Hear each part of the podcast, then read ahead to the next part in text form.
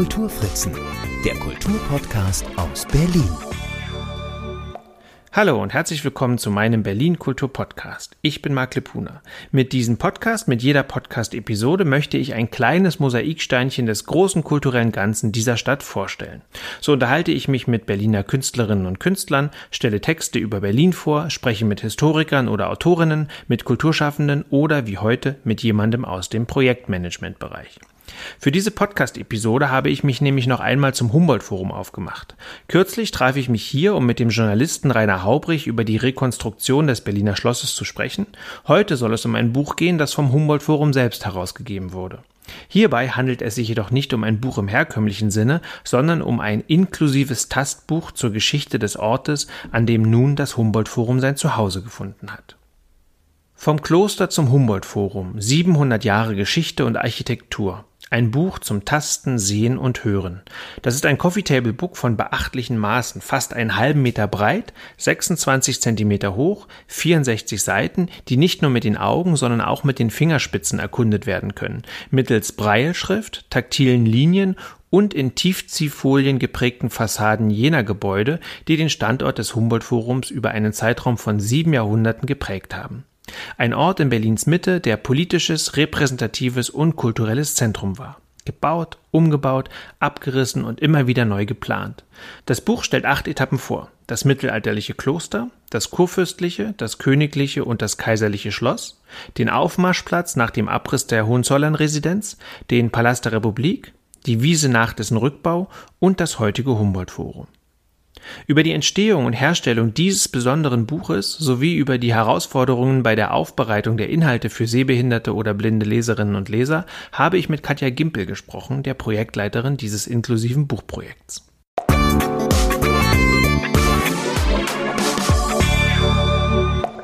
Ich unterhalte mich jetzt mit Katja Gimpel. Frau Gimpel, ähm, vielleicht mal kurz ein paar Worte zu Ihnen. Wie sind Sie denn zum Forum gekommen?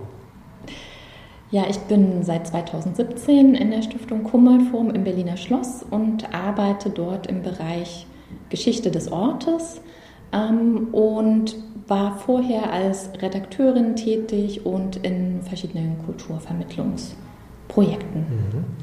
Und jetzt haben Sie dieses tolle Buch vom Kloster zum Humboldt-Forum rausgebracht, ein ganz besonderes Buch. Wie sind Sie denn auf die Idee gekommen, so ein inklusives Buch zu machen?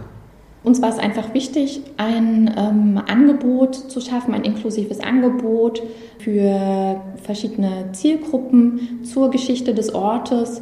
Und wir fanden es toll, ähm, eben so ein Tastbuch, ein inklusives äh, Tastbuch zu gestalten, haben auch ähm, da verschiedene Beispiele ähm, aus anderen Institutionen kennengelernt und wollten auch gerne etwas, ein Produkt oder ein Angebot schaffen, das man sich dann mit nach Hause nehmen kann. Mhm. Wer waren denn Ihre Partner bei dem Buch? Wir haben zum einen zusammengearbeitet mit einer Gruppe von BeraterInnen aus dem Arbeitskreis Kultur und Freizeit im Allgemeinen Blinden- und Sehbehindertenverein Berlin e.V. Und wir haben das Buch in enger Zusammenarbeit mit einer Agentur, nämlich mit Inkel Design, gestaltet und konzipiert und die Agentur hat das auch hergestellt. Ähm, das ist eine Agentur, die spezialisiert ist auf inklusive und barrierefreie Gestaltung und auch bei der Gestaltung solcher Bücher ähm, schon Erfahrungen hat. Und wie lange hat es denn gedauert, so ein Buch zu, dieses Buch zu gestalten? Also der gesamte Prozess von der ersten Idee bis zum fertigen Produkt waren vielleicht etwa äh, zwei Jahre, würde ich sagen. Und ein Jahr davon war ein ganz intensives äh, Jahr der ähm, Konzeption, der Treffen mit Berater, mit den BeraterInnen, mit der Agentur. Und genau, also es ging viel darum, ähm, nach der ersten Idee sich auch zu überlegen, wie können die Tastbilder gestaltet sein, wie detailliert, wie kleinteilig darf das sein, damit es überhaupt gut ertastet werden kann, wie werden die Texte gestaltet, also welche Inhalte wollen wir grundsätzlich transportieren und wie können wir sie so transportieren, dass es auch ähm, das Tasten unterstützt. Ja. Was waren denn die besonderen Herausforderungen beim Erstellen des Buches? Also einerseits äh, ging es darum, erstmal auch passendes, passende Bilder zu finden, passende Vorlagen. Ähm, die Gebäude sind ja als Illustrationen ähm, dargestellt und äh, dann haben wir ähm, neben den Gebäuden zu jeder wichtigen historischen Etappe auch immer noch ein spannendes Detail oder Objekt, das mit den Gebäuden verbunden ist. Also beispielsweise zum Renaissance-Schloss oder kurfürstlichen Schloss gibt es einen ähm, Schmuckstein, der ein Mischwesen äh, aus äh, Mensch, Tier und Pflanze zeigt. Oder zum Palast der Republik die berühmten Kugelleuchten als ähm, tastbare Abbildung. Und wir mussten halt gucken, dass wir Abbildungen finden, die beispielsweise nicht perspektivisch sind, sodass sie eben tatsächlich als, als Tastobjekte dann auch erkennbar sind. Und eine zweite Herausforderung war es, die Texte abzustimmen mit den Abbildungen und eben auch zu schauen, dass die Texte sowohl in der Schwarzschrift, ähm, also es gibt Texte in Großdruck und es gibt die Texte in Breilschrift, dass die beide gleichermaßen auf die Seite, ähm, auf die Buchseiten passen. Mhm. Das bedeutet im Grunde, dass die, dass die Breilschrift und die ähm, Schwarzschrift, wie Sie es genannt haben, Schwarzschrift habe ich noch nie gehört, also die Druckschrift, dass die gar nicht dasselbe erzählen? Die unterscheiden sich tatsächlich ein bisschen. Ähm, das liegt daran, dass wir ähm, zum einen für die Breilschrift, die braucht im Prinzip die doppelte, bis zur doppelten Platzmenge der Druckschrift oder Schwarzschrift, dass wir da eben insgesamt etwas weniger Platz hatten und ähm, die Texte dadurch etwas kürzer ausfallen mussten. Aber das Wichtigste war vor allem, dass die, also wenn blinde Menschen ähm, die Abbildungen ertasten, dann wollten oder mussten wir eben schauen, wie wir das auch textlich unterstützen können, dass wir beispielsweise, äh, dass die Abbildungen von oben nach unten beschrieben werden, dass ähm, beschrieben wird, was, ähm, ja, was da eben speziell ertastet wird, ob es jetzt der Umriss ist oder ein großes Portal in der Mitte oder die Säulen. Ähm, das muss man dann schon immer noch mal äh, auch deskriptiv mit erzielen. Mhm. Und dann ist es ja jetzt so, dass äh, das Buch ja nicht genug ist, sondern Sie den sehbehinderten und blinden Menschen ähm, ja noch ein zusätzliches Angebot machen zu dem Buch. Das ist richtig. Es gibt auch noch eine Hörfassung, ähm, die ist digital auf der Website des Humboldt-Forums zu finden und kann dort abgerufen werden. Und ähm, das hat äh, vor allem auch den Grund, dass gar nicht alle blinden Menschen eine Breitschrift lesen können. Ähm, tatsächlich ist es eigentlich nur ein recht kleiner Teil. Und die Druckschrift oder Schwarzschrift wiederum ist ja nur für sehende und sehbehinderte Menschen zugänglich. Und uns war es aber wichtig, einen Zugang für alle zu erschaffen. Also wir wollten alle mit diesem Buch ansprechen. Ähm, jeder soll einen, einen Zugang ähm, haben und das war auch was, worauf uns die BeraterInnen ganz am Anfang hingewiesen haben, dass es wichtig wäre, hier noch eine Hörfassung zur Verfügung zu stellen. Und das haben wir dann auch gemacht. Wie die Hörfassung klingt, die für das Buch entwickelt wurde, hören wir jetzt am Beispiel des Palastes der Republik. Palast der Republik. Aushängeschild der DDR. 1973 beschloss die DDR-Regierung den Bau eines großen Mehrzweckgebäudes. Es sollte Parlamentsbau und Kulturhaus zugleich sein. Nach nur drei Jahren Bauzeit eröffnete der Palast der Republik 1976. Schon seine äußere Form machte die Doppelfunktion deutlich. Der rechteckige Baukörper gliederte sich in zwei massive Gebäudeteile, für die DDR-Volkskammer einerseits und den öffentlichen Veranstaltungsbereich andererseits. Dazwischen lag ein verbindendes Foyer. Der Palast der Republik war 180 Meter lang, 85 Meter breit und 32 Meter hoch. Um vor dem Gebäude einen großen Platz zu schaffen, waren die Längsseiten des Palastes zur Spreeseite hin ausgerichtet. Die Abbildung zeigt den rechteckigen Bau maßstabsgetreu auf zwei Buchseiten über die Ringbindung hinweg. Vom Boden führen drei Treppen in die erste Etage. Dargestellt sind sie durch schräge Linien. Linker Hand ist der quaderförmige Gebäudeteil zu ertasten, in dem die Volkskammer ihren Sitz hatte.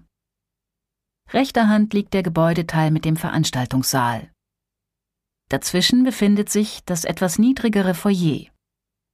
Mittig auf seiner Fassade zeigt das runde DDR-Emblem Hammer, Zirkel und Ehrenkranz. Das Multifunktionsgebäude wurde mit seiner bronzefarben glänzenden Glasfront zu einem Markenzeichen Ostberlins. Es zog viele Gäste aus der DDR und dem Ausland an. Hier gab es Restaurants, Cafés und sogar eine Bowlingbahn. Der Palast der Republik war als Sitz der DDR-Volkskammer aber auch ein wichtiger politischer Schauplatz. Während der friedlichen Revolution 1989 versammelten sich tausende Menschen davor zu Großdemonstrationen und forderten Reformen und freie Bürgerrechte ein. 1990 stimmten die erstmals frei gewählten Abgeordneten für den Beitritt der DDR zur Bundesrepublik. Im selben Jahr wurde der Palast wegen Asbestbelastung geschlossen. Ein jahrelanger Streit um Erhalt und Nutzung des Gebäudes entbrannte. Letztlich beschloss der Deutsche Bundestag den Abriss. 2008 war der Palast der Republik verschwunden. So lässt sich das inklusive Buch vom Kloster zum Humboldt-Forum also auch hören, im Idealfall natürlich, wenn man es direkt davor hat und mit den Fingerspitzen über die Seiten fahren kann. Zurück zum Gespräch mit Katja Gimpel. Was war denn für Sie das ähm, erhellendste oder besonderste in den vielen Besonderheiten, die Sie beim, in den letzten zwei Jahren mit diesem Buch hatten, äh, ja, oder das Aufregendste? Ja, also es war insgesamt ein ganz großer Lernprozess, dieses Buch zu machen und auch nochmal ähm, ja, ganz viel zu lernen über äh, andere Wahrnehmungsmöglichkeiten, wie blinde und sehbehinderte Menschen verschiedenes wahrnehmen. Und ich fand es eigentlich ganz spannend, vor allem äh, diese Treffen mit den Beraterinnen zu haben und dort die Abbildungen, äh, die wir ähm, eben als Tastabbildungen umgesetzt haben, zu testen und ähm, dann zu erleben, okay, was funktioniert gut, was ist irgendwie auch äh, besonders spannend an den Abbildungen, was sollte unbedingt gezeigt werden und ähm, was ja. ja. Ich kann mir tatsächlich vorstellen, dass man so als Sehender äh, tatsächlich vieles für selbstverständlich hinnimmt. Und mhm. deshalb äh, kann ich mir auch vorstellen, dass es total interessant ist, dass dann sehbehinderte oder blinde Menschen oder eben die Beratenden äh, tatsächlich auf Dinge aufmerksam machen können, auf die man mhm. selber vielleicht gar nicht mehr gekommen wäre. Was wäre denn da so ein Detail zum Beispiel, was Ihnen da einfällt? Also eigentlich gab es da so viele Details, die, ähm, die ich vorher nicht kannte. Ähm, beispielsweise, was ich auch schon erzählt hatte, dass es eben ganz wichtig ist, auch eine Hörfassung zu haben, Audiodeskription zu haben ähm, oder dass ähm, Text und Bild auch ähm, miteinander verschränkt sein müssen, dass sie, dass sie eben Sinn ergeben beim Ertasten. Was ist denn Ihre persönliche ähm, Lieblingsepoche oder Lieblingsanekdote aus der Geschichte des Schlosses, die hier im Buch auch so eine Verwendung fand? Puh, das ist gar nicht so einfach zu sagen. Also ähm, spannend finde ich ja eigentlich diesen gesamten historischen Prozess zu sehen. Ähm, also von der kleinen Klosterkirche, die im 13, um 1300 errichtet wurde und die im Buch ja auch, ähm, das ist vielleicht noch was Schönes zu erzählen, die im Buch ja auch ganz klein dargestellt ist, die nur wenige Zentimeter hat, dann ja über das Schloss, das als Barockschloss dann schon eine Seite umfasst, ähm, bis zum, zum Palast der Republik, der so äh, breit war, dass er im Buch, ähm, da, wir, da wir diese Größenverhältnisse eben auch widerspiegeln wollen, zwei Seiten umfasst. Und ähm, ja, jede, jede Epoche hat ihre ganz eigenen spannenden Aspekte, finde ich. Ja, sogar die Wiese, das finde ich nämlich wirklich ein lustiges Detail, dass Sie sich jetzt auch wirklich noch entschieden haben, eine Seite mit Wiese mit reinzunehmen.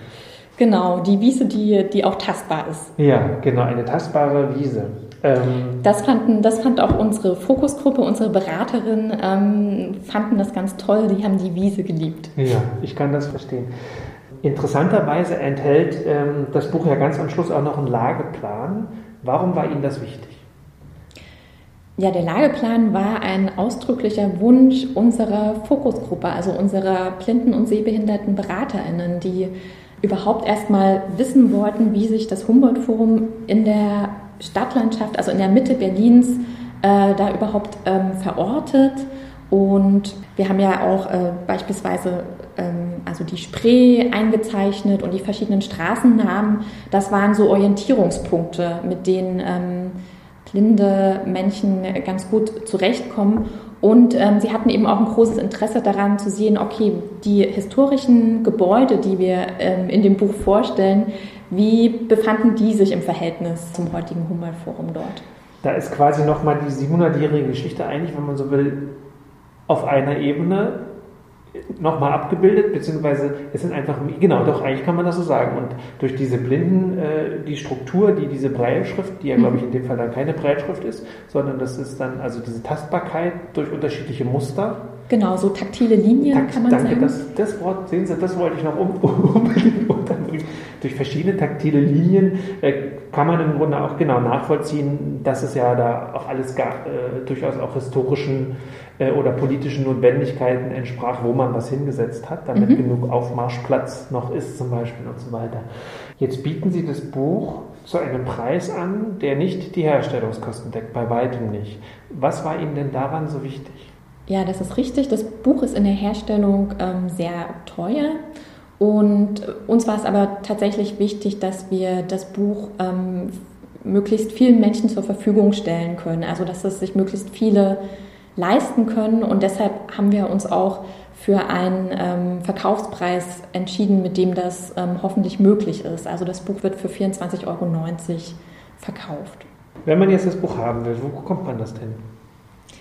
Das Buch kann im Museumsshop im Humboldt-Forum gekauft werden oder online über den Webshop, der auch über die Webadresse des Humboldt-Forums zu finden ist. Also ich äh, genau, lade alle herzlich ein, ähm, ins Humboldt-Forum zu kommen und dort das Buch zu erwerben.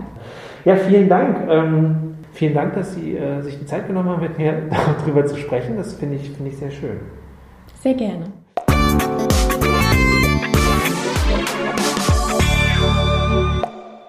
Das war sie, die 63. Ausgabe des Kulturfritzen Podcasts. Ich sprach mit Katja Gimpel vom Humboldt Forum über die inklusive Publikation Vom Kloster zum Humboldt Forum 700 Jahre Geschichte und Architektur, ein Buch zum Tasten, Sehen und Hören. Relevante Hinweise findet ihr wie immer in den Shownotes zur Folge. Ich freue mich über Feedback und Themenvorschläge per Mail an mark mit c.kulturfritzen.net oder in den Kommentaren unter den Postings zu dieser Folge in den sozialen Netzwerken. Auf Facebook, Twitter und Instagram findet ihr auch einige Fotos zum Buch. Mein Name ist Marc Lepuna. Ich verabschiede mich für heute und bedanke mich fürs Zuhören. Die